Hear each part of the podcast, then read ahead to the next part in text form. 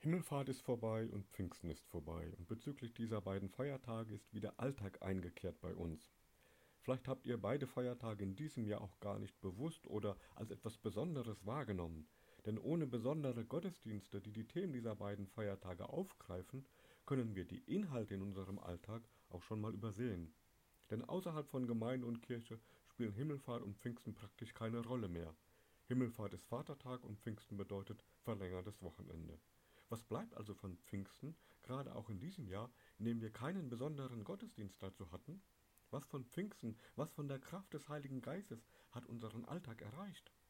Pfingsten bedeutet, dass Jesus nach seiner Auferstehung diese Erde verlässt, uns aber seinen Heiligen Geist als Tröster schenkt, einen Geist, der uns von innen her lebendig machen kann und uns Gottes Wort offenbart. Das wissen wir, und ich habe am vorvergangenen Sonntag auch darüber gepredigt, dass Himmelfahrt nötig war, damit wir überhaupt den Heiligen Geist bekommen können. Nun sind aber beide Feiertage vorüber, und ich frage mich, was sie bei uns, was sie bei mir bewirkt haben. Was kommt nach Pfingsten? Was bleibt von Pfingsten?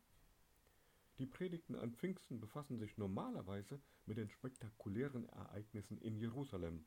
Die Apostelgeschichte berichtet darüber, wie der Heilige Geist über die Jünger kommt, Petrus predigt und sich 3000 Menschen bekehren. Das ist wunderbar und ermutigend. Aber dieses erste Pfingstfest ist vorüber und was uns bleibt, ist unser Glaubensalltag 2000 Jahre danach. Und gerade dadurch, dass es in diesem Jahr keine Gottesdienste an Pfingsten gab und keine Impulse von außen, merken wir ja, was inhaltlich bei uns tatsächlich vorhanden ist und was uns von der Ausgießung des Heiligen Geistes vor 2000 Jahren bei uns im Alltag auch wirklich erreicht hat und was vielleicht auch nicht. Der Glaubensalltag hat uns wieder, so oder so, und die Frage ist sehr berechtigt, was von Pfingsten bleibt. Mich hat in diesem Zusammenhang ein Bibeltext angesprochen, in dem es auch um den Heiligen Geist geht, aber es geht dabei nicht um große Wunder und Zeichen, sondern mehr um den ganz normalen Glaubensalltag. Solche Texte erreichen mich im Moment eher als die, die von den ganz großen Dingen berichten. Es geht dabei um einen Text aus dem ersten Thessalonischer Brief. Und dieser Text passt, wie ich finde, sehr gut in die Zeit nach Pfingsten. Ich lese uns diesen Text einmal vor. 1. Thessalonicher 5, die Verse 12 bis 22 nach der Übertragung der Basisbibel. Wir haben aber eine Bitte, schreibt dort Paulus. Wir haben eine Bitte an euch, Brüder und Schwestern. Erkennt diejenigen unter euch an, die sich für die Gemeinde abmühen, die im Auftrag des Herrn für euch sorgen und euch zur Vernunft bringen begegnet ihnen wegen ihres Einsatzes mit größter Achtung und voller Liebe. Lebt in Frieden miteinander. Brüder und Schwestern, wir bitten euch, bringt diejenigen zur Vernunft, die ihre geregelte Arbeit aufgeben. Steht den Ängstlichen bei, helft denen, die in ihrer Überzeugung unsicher sind, und habt Geduld mit allen. Achtet darauf, dass niemand Böses mit Bösem vergilt. Bemüht euch vielmehr, einander und allen anderen immer nur Gutes zu tun. Freut euch immer zu, Betet unablässig, danket Gott für alles. Das ist es, was Gott von euch will und was er durch Jesus Christus möglich gemacht hat. Löscht die Flamme des Heiligen Geistes nicht aus, missachtet die prophetischen Weisungen nicht, prüft aber alles und behaltet nur das Gute. Haltet euch vom Bösen fern, wie auch immer es aussieht. Löscht die Flamme des Heiligen Geistes nicht aus. Mit diesem Vers fange ich einmal an, eine Woche nach Pfingsten. Von diesem Vers aus versuche ich den Text zu erklären. Wir haben den Heiligen Geist. Er ist in der Welt, seit ihn die ersten Jünger vor 2000 Jahren erhalten haben. Auch wir haben ihn als ein Geschenk bekommen, in dem Moment, in dem wir Ja zu einem Leben mit Jesus gesagt haben. Aber offenbar können wir den Heiligen Geist, genauer gesagt seine Wirkung in uns, auch wieder löschen.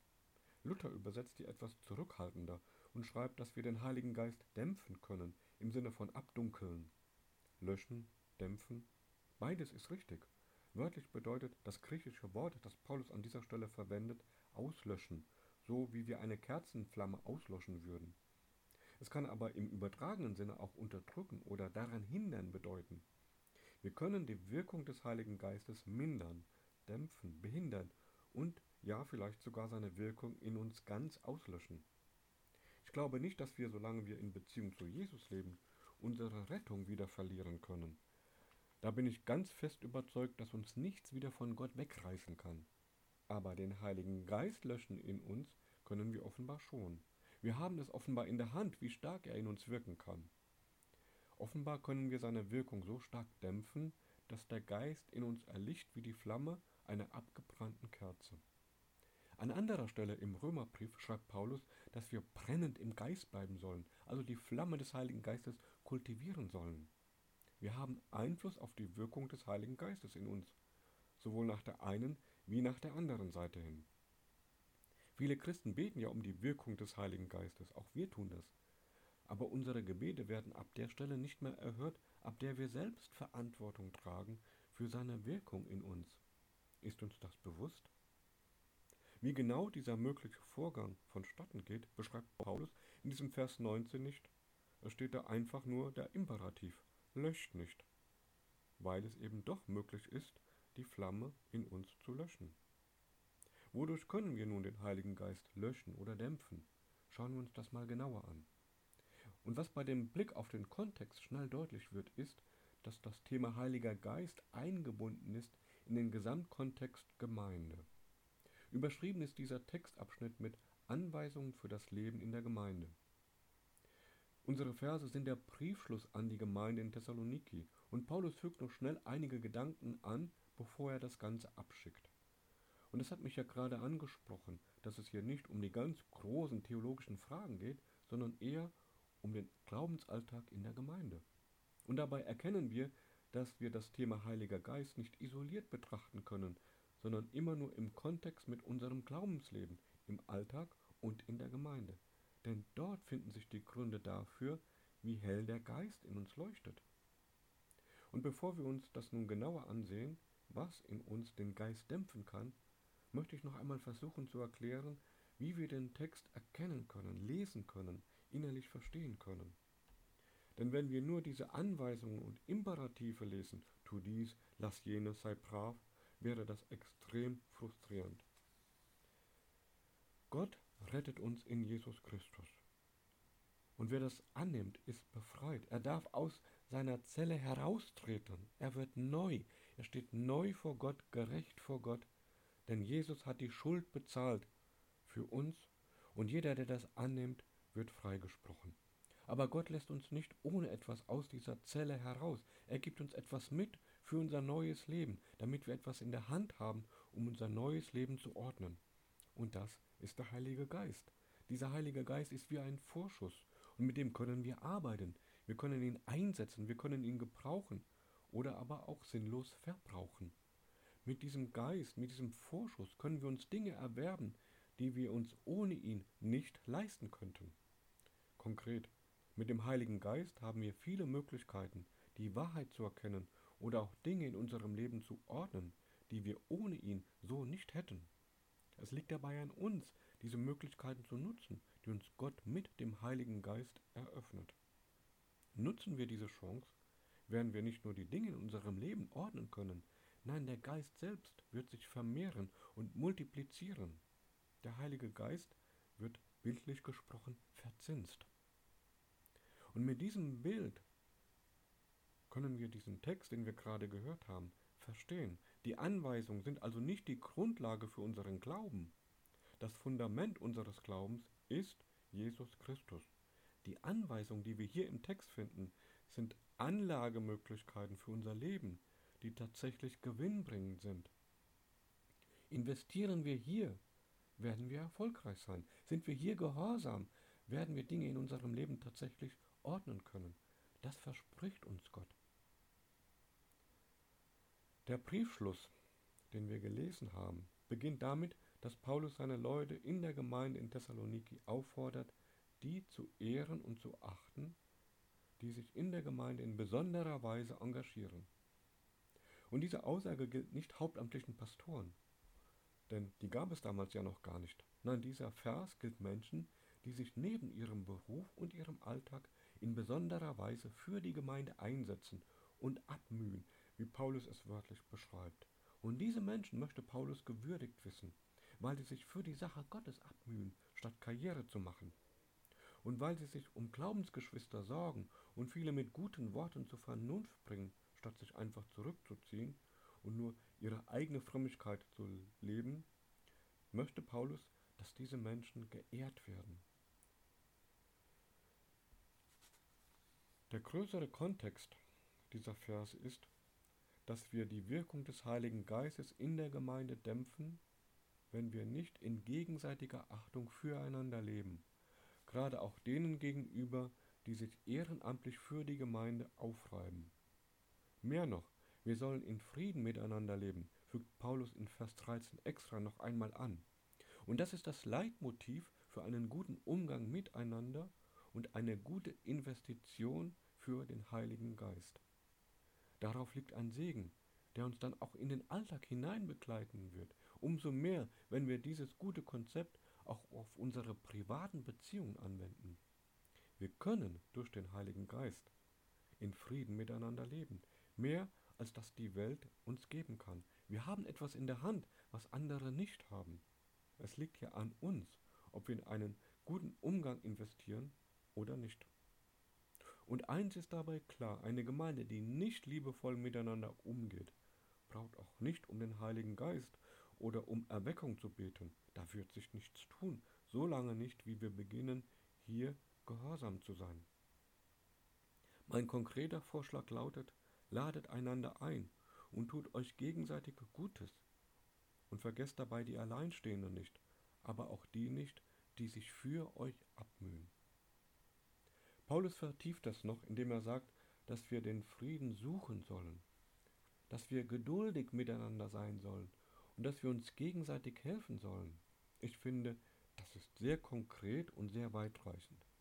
Eine Gemeinde, die das lebt, aktiviert und multipliziert den Heiligen Geist in sich. Kritisieren wir dagegen ständig einander und besonders die, die engagiert sind und auch immer wieder mal Fehler machen, dann dämpfen wir den Heiligen Geist. Das schreibt Paulus hier nicht direkt, aber steht ganz sicher in Interaktion zueinander. Es geht Paulus nicht darum, die Fehler bei anderen zu verschweigen, sondern darum, dass wir in Gemeinde und Alltag einander begegnen mit dem Willen, uns in erster Linie Gutes zu tun, wie Paulus das in Vers 15 schreibt. Das ist Liebe, eine Liebe, die konkret wird und nicht nur schwärmerisch oder diffus bleibt. Und das ist die Grundlage dafür, dass der Heilige Geist in uns wachsen kann. Dieser Umgang miteinander ist eine gute Investition in die Zukunft unserer Gemeinde und in die Lebendigkeit unseres persönlichen Glaubens. Und wenn wir diese Interaktion zwischen unserem Verhalten und dem Wirkung des Heiligen Geistes in uns erkannt haben, dann wird auch der weitere Text auf einmal sehr lebendig für uns.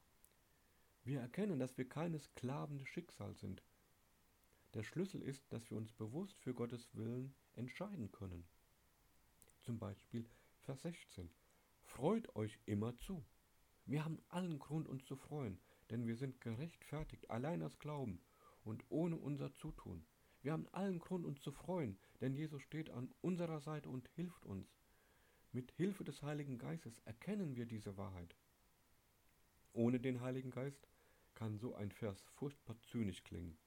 Aber mit dem Heiligen Geist sehen wir die ewige Wahrheit dahinter, Wer nun hier gehorsam ist und sich bewusst dazu entschließt, sich über das zu freuen, was Gott in ihm bewirkt hat, der wird fröhlich werden, der lebt anders, der lebt bewusster, der hält die Flamme des Heiligen Geistes am Brennen.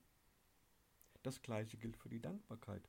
Es kann so befreiend sein, wenn die Dankbarkeit in unserem Leben Raum gewinnt und wir erkennen, was wir alles haben und für was wir alles dankbar sein können. Paulus schreibt, das ist es, was Gott von euch will und was er durch Jesus Christus möglich gemacht hat. Hier erkennen wir wieder das Schema oder das Prinzip, von dem ich gesprochen habe. Gott legt die Grundlagen und schenkt uns etwas durch seinen Sohn Jesus Christus. Und investieren wir nun in die Dinge, die Gott uns in seinem Wort sagt, wird unser Leben Stück für Stück neu geordnet und gesegnet werden. Und der Heilige Geist wird wachsen. Alles prüfen sollen wir, schreibt Paulus. Ja, das dürfen wir.